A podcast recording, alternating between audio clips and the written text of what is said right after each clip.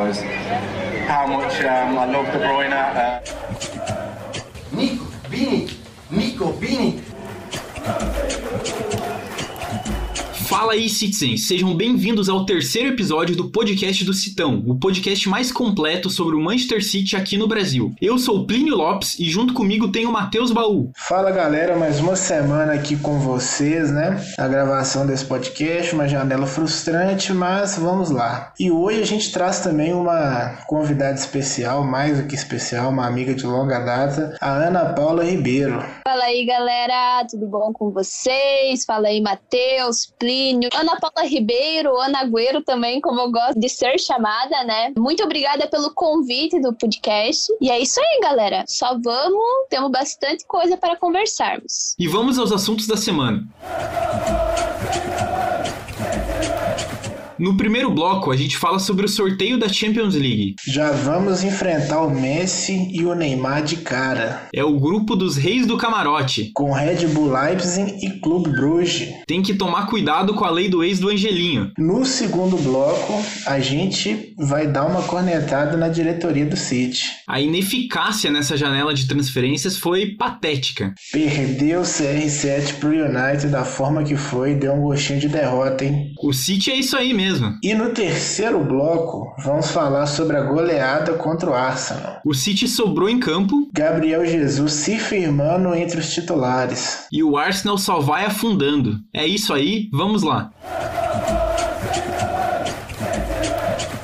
Paris Saint-Germain, Red Bull Leipzig e Clube Bruges. São esses os três adversários que o Manchester City vai precisar enfrentar na fase de grupos dessa edição da Champions League. O duelo entre City e PSG promete muito, principalmente pela enorme qualidade do time francês e porque eles vão vir com tudo em busca de uma revanche, já que a gente eliminou eles na temporada passada. Na verdade, o City nunca perdeu pro PSG na Champions. O que, que você achou desse sorteio pra gente aí, Baú? Olha, como o pote 2 ali tava um pouco complicado, a gente já sabia que não ia ter grupo fácil, né? É, poderia ter ficado pior ainda com o Milan lá tava no, no pote 4, ele poderia ter caído no nosso grupo também, mas a gente conseguiu escapar. Mas assim, eu acho que o Red Bull Leipzig no grupo aí vai vai ser o fiel da balança para decidir quem vai ser o primeiro e o segundo. Isso se eles não surpreenderem, né, de alguma forma, não dá para não dá para descartar essa possibilidade. A gente já viu aí acontecer de tudo na Champions. É, o Clube Bruges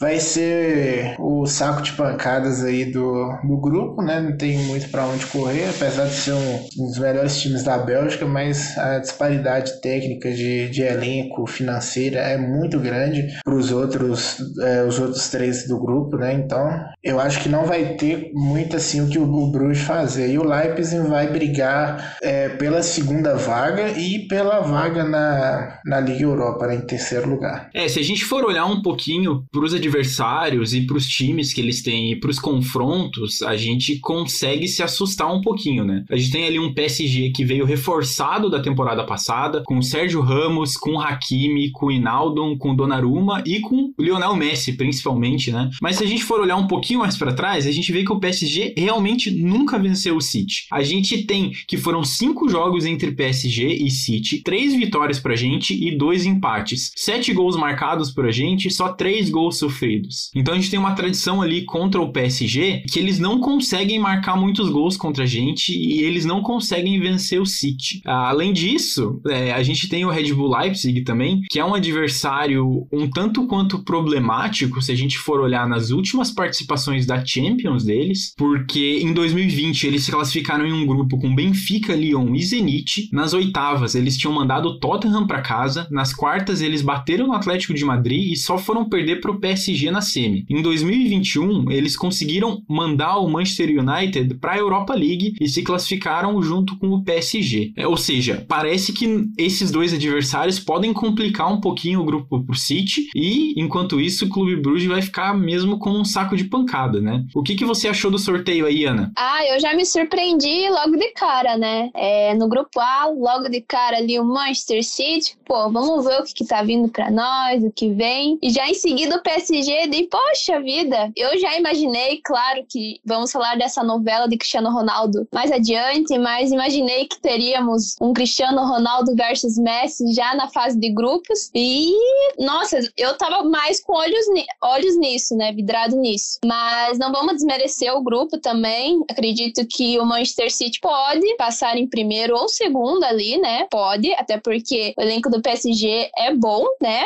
Como vocês estavam falando sobre os reforços e afins, ainda mais agora com Lionel Messi. É, Leipzig pode incomodar? Pode. Claro, temos que ficar de olho também na lei do ex, Olha, e ela geralmente acontece, né? E o Clube Brugge, é como foi dito, eu também vejo como um saco de pancadas aqui na, na fase de grupos, né? Vamos ver se realmente será assim, eu espero, né? Então, amigos, só lembrando, né, que o, o Red Bull Leipzig, eles tiveram aí uma... É, tiveram um desfalque na, na defesa, né? Eles venderam o Pamecano pro Bayern de Munique e o Konaté pro Liverpool, né? Então, assim, eles tiveram uma, defensivamente, eles tiveram uma baixa muito importante. E aí, pra, no ataque, eles tiveram o reforço do André Silva, que chegou até a ser alvo do City nessa janela aí como opção para o ataque, né? Fizeram a contratação do André Silva, que veio do, do Eintracht Frankfurt. Então, assim, é, não é o mesmo Leipzig, mas pode surpreender. Eles ainda podem acabar perdendo Sabitzer para o Bayern de Munique também, que o Bayern de Munique tá de olho no Sabitzer, que é um jogador que eu, que eu gosto bastante. Eu acho ele um jogador bem, assim, bem técnico, sabe? Um jogador é, muito competitivo, então assim, não é o mesmo Leipzig, mas pode, vai acabar definindo quem vai ser o primeiro, o segundo ali do grupo ali, e isso se não beliscar uma, uma classificação também, né? Não pode deixar isso passar batido, não. Beleza, e uma coisa que a gente tem que levar em conta também é, nesse confronto da Champions é se a gente for olhar ali nas datas da próxima partida. A gente tem ali já no dia 11 de setembro, logo depois da data FIFA, a gente tem o jogo contra o Leicester fora de casa. Daí a gente tem o primeiro jogo da Champions, que vai ser em casa, contra o Red Bull. Daí a gente tem ali uma semaninha de descanso, né? A gente pega o Southampton em casa e a gente pega também o Wycombe Wanderers pela Liga Inglesa. Com certeza esse jogo vai ser com o time B ou o time C, porque logo na sequência a gente tem três jogos muito complicados. No dia 25 de setembro a gente pega o Chelsea fora de casa. Três dias depois a gente vai pegar o PSG fora de casa também, lá em Paris. E cinco dias depois a gente vai pegar o Liverpool lá em Anfield. Então, assim, a gente tem jogos muito complicados, tanto pela Premier League quanto pela Champions, logo um na sequência do outro, e isso pode dificultar que o time jogue bem. Tudo bem que a gente tem vários jogadores, a gente tem defensores para fazer um bom rodízio durante esses jogos, a gente tem vários é, jogadores de meio, jogadores de ataque que a gente pode trabalhar e ver qual que vai enfrentar melhor cada equipe. São jogos muito difíceis e eles estão muito próximos dos outros. Até o Guardiola comentou sobre isso, que ele ia tirar um tempo para relaxar, para descansar, porque você olhando para a tabela dos jogos na sequência é uma coisa um pouco assustadora, né? É, o time vai viajar bastante né? e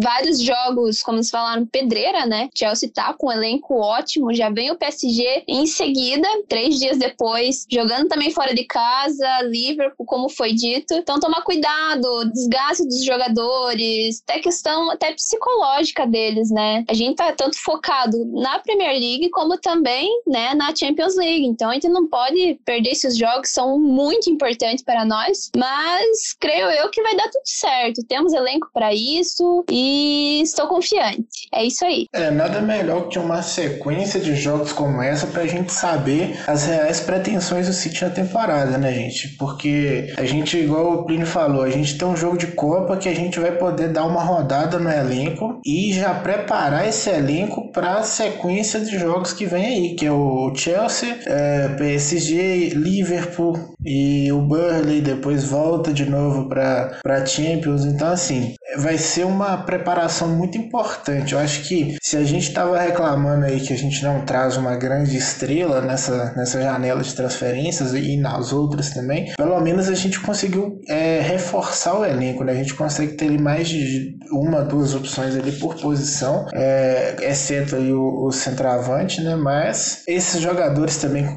características diferentes, igual a gente está sempre citando aqui, nessa hora é importante, porque a gente pode, de repente, usar um Kevin De Bruyne mais recuado, como mais na parte defensiva, ele tem características defensivas também que eu acho muito subestimadas, assim. A gente vê só falar do De Bruyne armador, goleador, mas ele sabe muito bem marcar, sabe muito bem é, destruir jogadas. Então, assim, o próprio Gundogan também, o Foden também tem, tem muita variação ali na, no meio campo ataque, o Grealish também, que o... Enfim, né, o City parece que mira nesse perfil de jogador justamente já pensando nessa sequência aí de, de, de temporada, porque para se ter um domínio dentro de casa, né, que igual a gente está tendo, apesar de não estar tá conseguindo conquistar título internacional, mas a gente está levando as Copas, basta ver que a gente ganhou os últimos, até já perdi as contas aí, quatro, cinco vezes aí campeão seguidos da, da Copa da Liga. Então, assim, é, tudo isso é fruto do elenco e do trabalho do treinador também. É, realmente, vai ser um teste de ferro e fogo pro City, mas tudo indica que a gente vai conseguir se adaptar e a gente precisa se adaptar se a gente tiver uma pretensão de dessa vez ser campeão da Champions e tentar, quem sabe, conquistar mais de um troféu na temporada, mais de dois troféus na temporada e ver o que, que a gente vai conseguir fazer com esse elenco. E bom, a gente falou um pouquinho sobre o elenco, a gente tá achando que a gente tem um elenco suficiente para fazer essa rotação de jogos, mas será que a gente vai ter um elenco suficiente para vencer a Champions? Porque é o que tudo indica a gente vai seguir sem um atacante novo, já que a gente perdeu o Cristiano Ronaldo no último minuto para o United, e é sobre isso que a gente vai falar no segundo bloco do programa. Fica com a gente. Mais um chapéu na hora da contratação e mais uma decepção nessa janela de transferências. Nem Messi, nem Kane e nem Cristiano Ronaldo. Parece que o Manchester City vai ficar sem um novo atacante nessa temporada mesmo. E o problema, eu acho, que não é nem a equipe que a gente tem. A gente tem Sterling, Mahrez, Jesus, Delap, Ferran Torres. O grande problema dessa janela foi a ineficácia da diretoria e a falta de vontade de fazer algo acontecer. A gente ficou meses atrás do Tottenham pelo Kane e nada aconteceu. A gente foi até o final pelo Cristiano Ronaldo e fomos trocados no último instante. E aí, Ana, qual foi o sentimento de perder o CR7 nos últimos momentos? Ai, galera, eu mudando o nome de Manchester City para. Vamos acrescentar humilhação City aí, né, gente? Manchester Humilhação City, porque o que foi a cara de palhaço dos torcedores nesses últimos dias, nessas últimas semanas, né, galera? Eu vou falar real, eu não estava crendo mesmo que o Kane estava vindo devido a essa novela e afins. E durante a semana que ele estava para vir ou não vir, eu estava de todo mundo nós perdidos, né? Ah, começou esses burburinhos do Cristiano Ronaldo vir pro City. Mas eu falei, mas não é possível, galera. Será? Agora vamos desencantar de vez com o Kane? Será que vai dar certo ou não? E focar no Cristiano Ronaldo? E foi, galera. Foram acho que três dias intensos, né? De da gente só na expectativa e expectativa e expectativa. E no final, o que que deu, galera? Só frustração. Tava tudo maravilhoso até nove e meia da manhã para nós aqui no Brasil, né? Cristiano Ronaldo vindo mesmo. Nossa, teve gente narrando o voo dele saindo de Turim e no final acabou indo para o outro lado de Manchester, o que fez com que os torcedores do City sintam-se mais frustrados, tomando o chapéu ainda mais do rival. Ai, gente, foi muito triste, sério. Ai, não tem nem o que falar muito. Ah, e outra coisa, né? Como no último podcast, o Baú falou que não estava muito animada com, com as contratações, achando que não vinha, até porque foi muito de repente isso do Cristiano Ronaldo. Me fale aí, amigo, o que, que você achou durante essa semana? Como ficaram as expectativas também? Pois é, Ana, igual você definiu muito bem, a palavra dessa janela de transferência é frustração. Não dá para chamar uma janela que a gente gastou de gastou 100 milhões de, de libras de fracasso, né? Porque seria cara de pau da minha parte falar isso, mas a gente esperava muito mais. Talvez investisse 100 milhões do Grealish em outro jogador, enfim. Na verdade, é, o que aconteceu mesmo é que o Grealish é, um, é uma baita aquisição, já mostrou aí que, que vai somar muito pro time, mas eu acho que foi, foi prometido, acho que até mesmo pro Guardiola, um atacante, uma contratação que fosse elevar de patamar o elenco do City, né? Enfim, é, eu acho que agora a gente vai ficar à mercê do, de uma distribuição distribuição de gols aí do, do nosso ataque, do nosso meio campo, que já está acontecendo, né? No primeiro jogo a gente fez cinco gols, é, aliás, no segundo jogo, né? No segundo e no terceiro jogo a gente fez cinco gols em cada partida, bem distribuído ali com Rodri, Laporte, Ferran Torres, Gabriel Jesus, Gudogan. Então, assim, a, a, a tônica da, da temporada vai ser essa, a distribuição. A gente não vai ter uma, um jogador ali disparado na, na artilharia. E sobre a janela em si, eu acho que, é, como já citado, fica a frustração de a gente ter ficado no quase ali com o Messi e com o Cristiano Ronaldo, porque eu acho que desses aí foi o que a gente mais teve perto de contratar, porque o próprio Guardiola disse que o, eles nem chegaram a abrir negociação pelo Harry Kane, o Daniel Levy não, não deu nem ideia. Então, assim, eu acho que também o City precisava fazer uma vinda para poder chegar com uma proposta mais séria pro Tottenham, né? O próprio Bernardo Silva, o Laporte, que, que estava estavam aí para sair, que saiu na imprensa que eram jogadores que estavam insatisfeitos. Então, assim, eu acho que a gente trouxe o Grealish, é uma grande adição. O Cristiano Ronaldo, assim, pelo que foi divulgado de salário ali pro próprio Varane, que recebe, está recebendo 400 mil libras por semana. Então, assim, eu acho que o City nunca chegaria nem perto desse valor pelo Cristiano Ronaldo. Então, é, já, já tô achando que o, que o Jorge Mendes meio que usou o City ali pra, de, de interesse para poder instigar o United a fazer a proposta né, que eles queriam, porque infelizmente o City tem essa. Infelizmente não, felizmente, né? Porque a gente tem que agradecer que o City tem uma política de salários assim que valoriza quem está no clube mais tempo e não é e não são salários assim exorbitantes. É, dentro do. Se você pegar aí Real Madrid, Barcelona, PSG, o City está muito atrás assim desses caras em relação a salário. E a gente viu o que aconteceu com o Barcelona, né? Teve que abrir mão do maior ídolo, do maior jogador de todos os tempos por causa de salário, porque não dava para pagar. Imagina a gente daqui uns anos tendo que abrir mão do De Bruyne porque ele não se encaixa na política de salário do clube, né? Então, assim, eu acho que a grande, a grande barreira do City mesmo é, a, é essa política de salários. A gente não vai ver um, uma grande estrela vindo porque para vir ele teria que aceitar o salário que o City paga, que hoje seria menos do que o De Bruyne ganha. E isso não vai acontecer com, nem com o Haaland, nem com o Mbappé, principalmente com os empresários que eles têm. Então, assim, o City vai continuar montando times competitivos e a gente tem que torcer para o coletivo superar o individual. Pois é, Baú, só para acrescentar um pouquinho nisso, a gente trouxe o Rubem Dias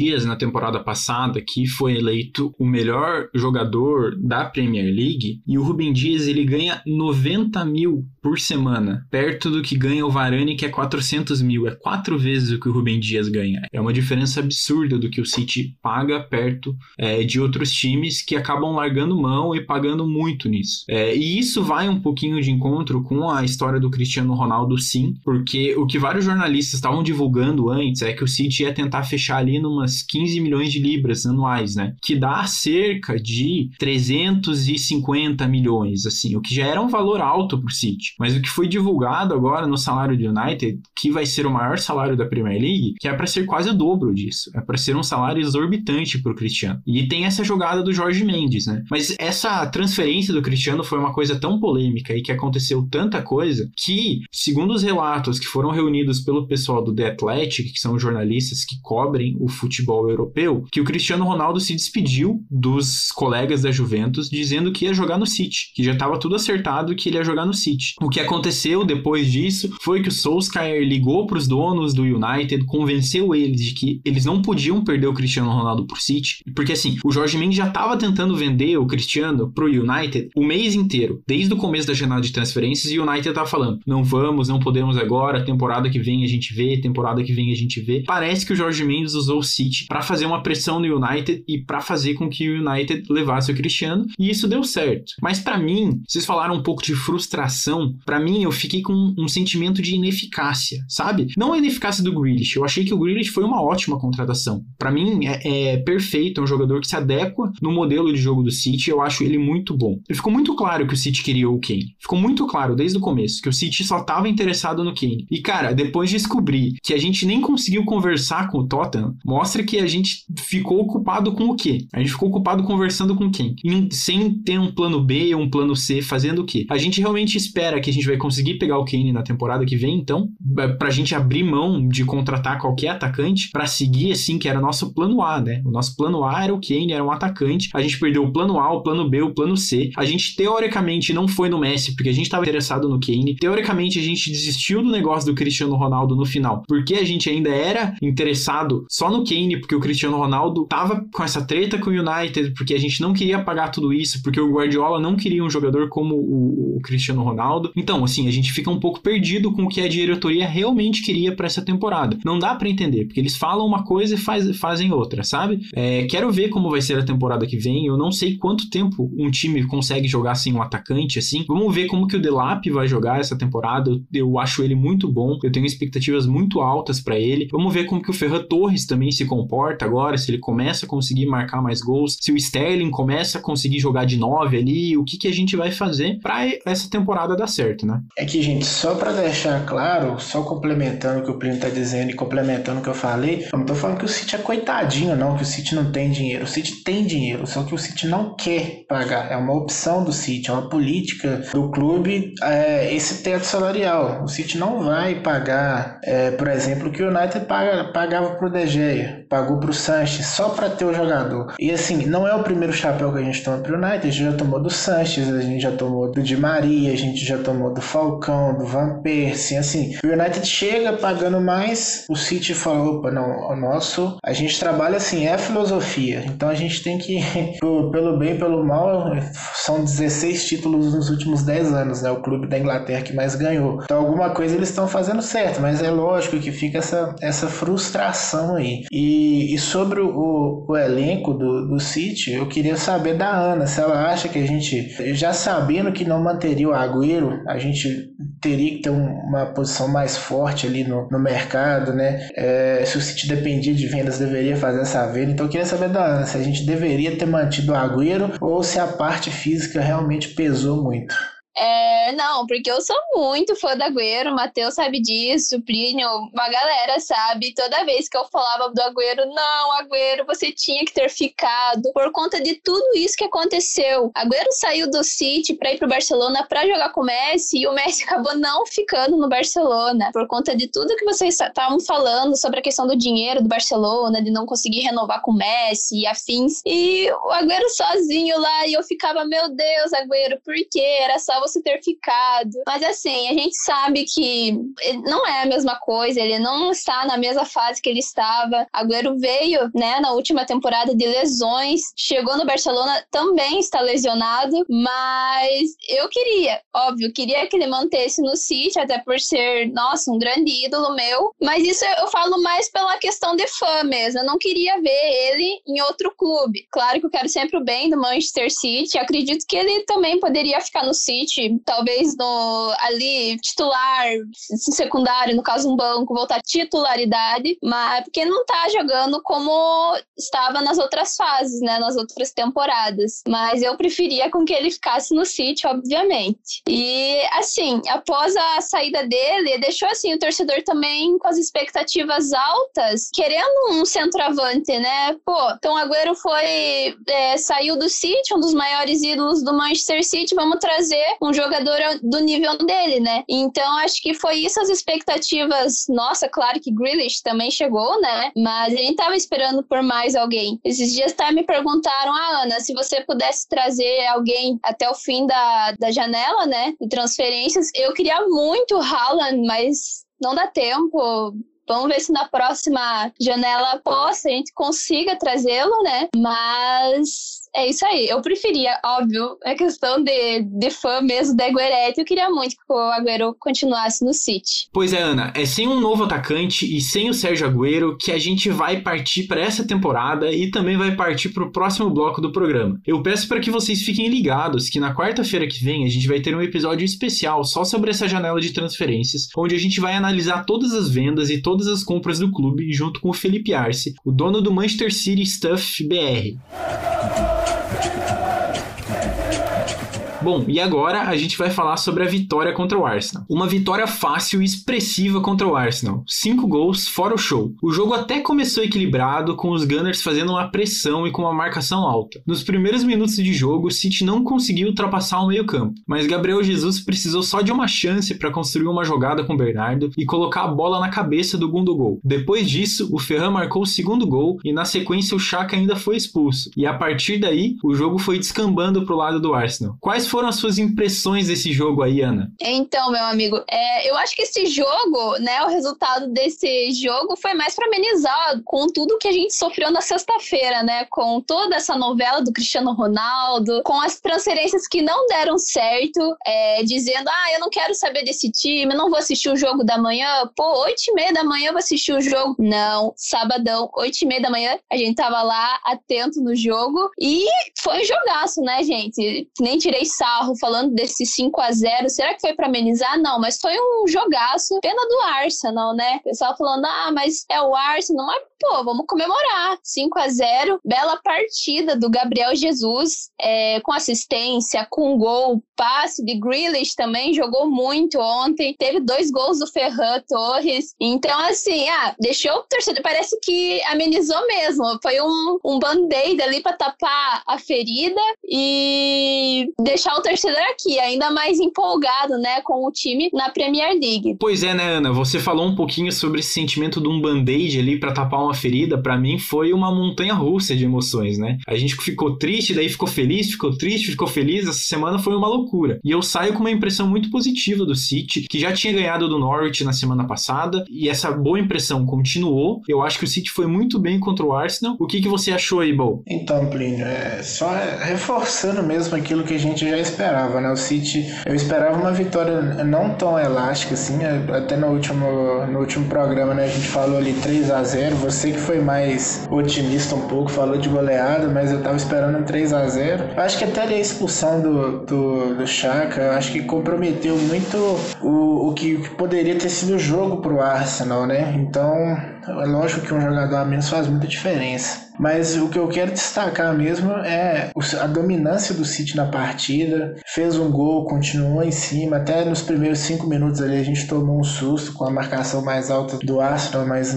já de a qualidade individual do nosso elenco falou mais alto, a gente conseguiu fazer o gol. Mas uma grande partida do Gabriel Jesus com, junto com o Ferran Torres, o Gabriel Jesus se firmando na posição. É, eu acho que ele se encontrou mesmo nessa de ponta ali. Eu acho que a parte parte de dele ser muito forte fisicamente ajuda muito, ele consegue fazer as ultrapassagens muito fácil e fora que tecnicamente ele é muito bom, né? Ele é um jogador que passa bem, que chuta bem, é muito inteligente também e, e um jogador muito forte. Então, é, apesar do, do, eu fui dormir assim muito puto, né, com o que aconteceu, não por causa do Cristiano Ronaldo, mas é por causa que aconteceu de novo, a mesma coisa, a expectativa alta e a frustração. Acho que já fica aí o, o aprendizado para a próxima janela, que é não esperar muita coisa. Se vier, a gente fica su surpreso. E apesar desse sentimento meio agridoce aí para a partida, eu acho que o City, é, o elenco tá, tá muito alheio do que está acontecendo fora de campo. Você vê que não, que não interferiu em nada a, o que está acontecendo fora não interferiu no, desempenho dos jogadores. O City foi lá, fez um, dois, três, quatro, cinco gols, assim, uma tranquilidade muito grande, até meio assustadora.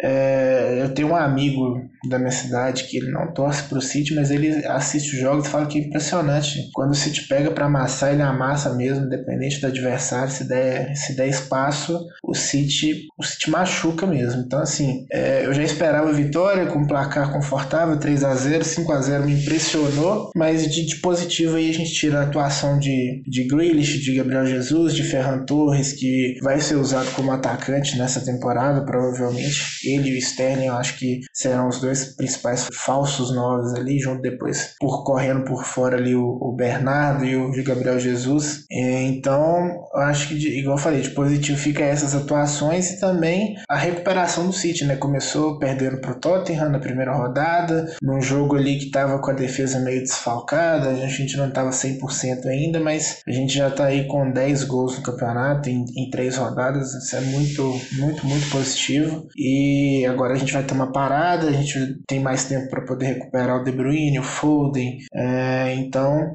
é esperar para ver como que esse time vai desempenhar em jogos mais difíceis, né? O primeiro teste a gente não passou, que foi o Tottenham, mas a gente estava com o time mais desfalcado. O Arsenal não dá para tirar de base, foi o oitavo colocado na última temporada e essa temporada parece que não vai ser muito diferente. Então a gente pega o Leicester, que, que é um, um adversário que costuma complicar para a gente, inclusive a gente até perdeu a Recopa para eles. E depois vem a sequência que vai dizer muito aí o que vai ser a temporada do City. Pois é, Matheus, eu queria frisar só um dado aqui, um número. O Arsenal, com esse jogo, ele virou o 19 clube diferente que o City marcou mais de 5 gols em um jogo pela Premier League desde que o Guardiola chegou no City. Ou seja, isso mostra que o City é goleador demais. O City marca muito gol. Vencer uma partida por mais de 5 gols de diferença é difícil, é bem difícil. E o City faz isso parecer fácil. Seja em 2016, quando a gente tinha Agüero fazendo hat-trick, Agüero marcando muito gol, ou seja agora parece que o time deu uma resposta em campo para aquela pergunta que a gente ficou se fazendo nos últimos episódios do podcast. Será que a gente precisa mesmo um 9? Com essa goleada e com todos esses gols que a gente está marcando, parece que não precisa. Parece que eles gostam de dividir, gostam de dividir esses gols. Queria só frisar uma coisa que aconteceu nesse jogo, que já tinha se repetido no passado. Dessa vez foi o Grealish que deu uma assistência para o Gabriel Jesus. E na hora, você já dá para ver a, amizade que ele já tem essa conexão, né? Nessa conexão GG, Grealish e Gabriel né, que a gente gosta de falar, é, foi uma conexão muito forte. Eles são amigos e o time inteiro comemora muito, comemora cada assistência, comemora cada gol e até briga junto. Quando a gente viu o Tierney caindo na área numa chegada do Walker para tirar a bola e para proteger ele, tem uma foto que virou a foto clássica desse jogo, que é o, o Ruben Dias e o Walker dando aquela encarada e aquela gritada contra o Tierney. Então isso mostra essa união, tanto na comemoração, quanto na briga, quanto na conversa. Assim, eu acho que o time tá bem entrosado, a gente conseguiu é, acumular jogadores que se dão bem com os outros jogadores. Então acho que para isso a gente tá muito bem. Pois é, Plínio, só para deixar claro, assim, eu gosto muito do jeito que o City monta o, o, o seu elenco, eu acho que isso funciona pro City. A questão mesmo, assim, que a gente bate na tecla de um, de um atacante, de um jogador, de uma estrela, não é só um, um de uma estrela na, no último terço do campo ali, que é o ataque, é pra gente dar o salto que falta, que é o salto da Champions League. A, a, gente já não falta exemplo de vezes que o City precisava, que precisou de um cara para empurrar a bola pro gol e não rolou. Então, assim, para dominar a Inglaterra, esse aí é, é mais do que suficiente. A gente vai é, brigar ali com o Chelsea e com o United pelo título, vai brigar pelas Copas tranquilamente, principalmente por causa do elenco que a gente tem. Acho que principalmente nas Copas o City vai, vai muito forte, assim. Então, eu acho que a questão do centroavante é mais para dar esse salto que falta, que é o título que falta, que é o título da Champions, que, vou te ser sincero, já tá me incomodando já, sabe? A gente fica com sempre falando, ah, o projeto do City, tem que pensar no... Mas falta, gente, não, não, tem, não tem desse. Na hora que a gente vai discutir com o torcedor aí, até mesmo na roda de amigos vai brincar, você, ah, e a Champions? A Champions é sempre um coringa que eles têm contra a gente. E o próprio Chelsea, com um time que não tem uma estrela, assim, que você fala, ah, esse é o grande jogador, conseguiu conseguiu ser campeão, assim, e nem tava, é, o Chelsea nem era um dos favoritos nessa última temporada. Vinha com uma remontada de um time, um time que foi proibido de contratar, apostando muito na base, aí depois com a saída do Lampard e entrada do Tuchel, aí que, que o time deu uma encorpada. Então assim, até o Chelsea que né, mesmo sem planejar isso conseguiu ser campeão e o City continua aí na, na luta, né? Então assim, eu acho que a questão do a gente consegue ser campeão da Champions com o que tem hoje, mas eu acho que vai fica mais difícil. Mas isso aí é paciência. Se a gente continuar ganhando título igual tá ganhando, acho que tá bom, né? eu concordo com o que você fala e eu acho que o Guardiola também concorda, mas ele pensa um pouquinho diferente. Queria só ressaltar aqui uma fala do Guardiola depois do jogo. Ele disse que o Ferran Torres estava muito bem, fazia movimentos igual os melhores atacantes que jogam futebol e comparou ele ao Jamie Vardy. É, eu pessoalmente adorei que o Ferran Torres conseguiu marcar dois jogos, mas para mim o Gabriel Jesus foi o melhor jogador dessa partida pela postura e pelo que ele apresentou no primeiro tempo, apesar de ser substituído para a rotação do elenco. Ana, quem que foi o teu jogador da partida e por quê? Claro que foi meu reizinho, Gabriel Jesus. Gosto muito dele. Como você falou, Ferran Torres fez dois gols, mas a participação do Gabriel Jesus aqui no jogo, tanto passe, né, pro primeiro gol, como o segundo gol após ter recebido o passe ali do Grealish. Ah, não, sério, eu me empolguei muito com ele. Ontem tava só aqui no Alô Mãe, Hang Luz, e olha, eu, eu desejo muito sucesso para ele, de verdade, que ele cresça ainda mais, que ele fez uma partidona ontem. E que os brasileiros também vejam, né? Porque tem muito hater do Gabriel Jesus, eu fico de cara com isso. E vamos ver, né? Logo, logo também temos a Copa, ó, já tô emendando o assunto de Copa aqui, mas que ele continue crescendo cada vez mais no Manchester City, é muito bom vê-lo nesse progresso. E você, meu amigo Baú, me conta aí, qual que foi o teu jogador da partida? Olha, Ana, o meu jogador da partida também foi o Gabriel Jesus. Eu acho que a atuação foi muito importante para ele. Esses dois últimos jogos aí vai dar uma confiança. Que eu acho que o, o, problema do Gabriel Jesus sempre foi a confiança, sempre foi a sombra do Agüero. Eu acho que ele jogando ali, sabendo naquela posição ali que ele já não tem muita concorrência, né? É, eu acho que vai ser muito positivo. Mas eu gostaria de destacar também a, a grande partida do Rodri, também era um jogador que, que vinha assim de uma desconfiança muito grande da torcida. Assim, pelo menos nos grupos que eu participo, a gente já tava pensando assim, pô, mais uma temporada que o Fernandinho vai ter que se desdobrar porque o Rodri não foi o que a gente esperava. Mas esses dois jogos aí, muito seguro na marcação, muito bom no passe, inclusive dessa vez até fazendo gol. Então, eu acho que o Rodri merece um destaque positivo, mas o melhor jogador foi o Gabriel Jesus e depois o Ferran Torres, na minha opinião. De verdade, né? O... Nossa, o Rodri fez um golaço ontem. Fiquei até. Meu Deus, pessoal cornetando o Rodri. Como assim? Não, não tem não. É, foi um golaço ontem que ele fez. E também, né? A gente sempre torce pelo progresso dos jogadores do nosso time, né? Então, não, mas a partida de ontem foi sensacional, sério. O olho brilhou assim, deixou o torcedor ainda mais empolgado, né, com a Premier League. Pois é, Ana, eu concordo com o que você falou. A gente sempre tá cornetando os jogadores do nosso time, mas a gente sempre quer o melhor para eles. A gente quer que eles joguem mais e que eles fiquem bem, fiquem felizes e tudo mais. Deu para ver uma alegria muito maior no Bernardo Silva jogando essa partida. Ele conseguiu contribuir muito mais. Apesar de não ter feito o golzinho dele, ele conseguiu participar do jogo e já saiu com, com esse sorriso na cara que a gente não via no Bernardo faz tempo, desde que ele tinha pedido para sair. A parceria Rubem Dias e Laporte também já tá funcionando muito bem, muito melhor do que funcionava na temporada passada, quando o Stones pegou o lugar do Laporte. Espero que o time comece a ter um entrosamento mais forte e que a gente vá muito bem nessa temporada. Bom, e é com essa vitória do City contra o Arsenal e com o Gabriel Jesus sendo eleito o melhor jogador da partida que o podcast do Citão chega ao fim. Na quarta-feira, a gente vai ter um episódio especial sobre a janela de transferências com o Felipe Arce. E lembrando que a gente não tem rodada do inglês nessa semana por conta da data FIFA. A gente se vê em breve. O podcast do Citão é uma produção da Icarus Produtora e do Manchester City da Depressão. A direção geral e a produção são feitas por Plínio Lopes. O apoio de produção, a edição, finalização e mixagem são feitas por João Rain. A divulgação é feita por Matheus Eleutério. É isso, a gente fica por aqui. Tchau, Baú. Até a próxima. Falou, Plínio. Até a próxima. Muito obrigado aí, Ana, pela sua participação. A gente vem aí tentando trazer um conteúdo diferente para a torcida, de, de qualidade. Então, a gente vem aí na quarta-feira para comentar sobre a janela de transferência. A gente vai falar sobre os jogadores que saíram por empréstimo, os jogadores que foram vendidos, que é, acaba que não, se, não é tão divulgado por ser é, transações menores, mas enfim, né? A gente está aqui para realmente para trazer essa, esse conteúdo para o torcedor. Então, até o próximo programa aí. Tchau, Plínio. Tchau, Ana. Até a próxima. E tchau, Ana. Tchau, tchau, galera. Agradeço a todos que ouviram o podcast até aqui. Obrigada pelo convite, Matheus, Plínio. E é isso aí, galera. Não deixem de ouvir o podcast de quarta e vamos pra cima. Come on, City.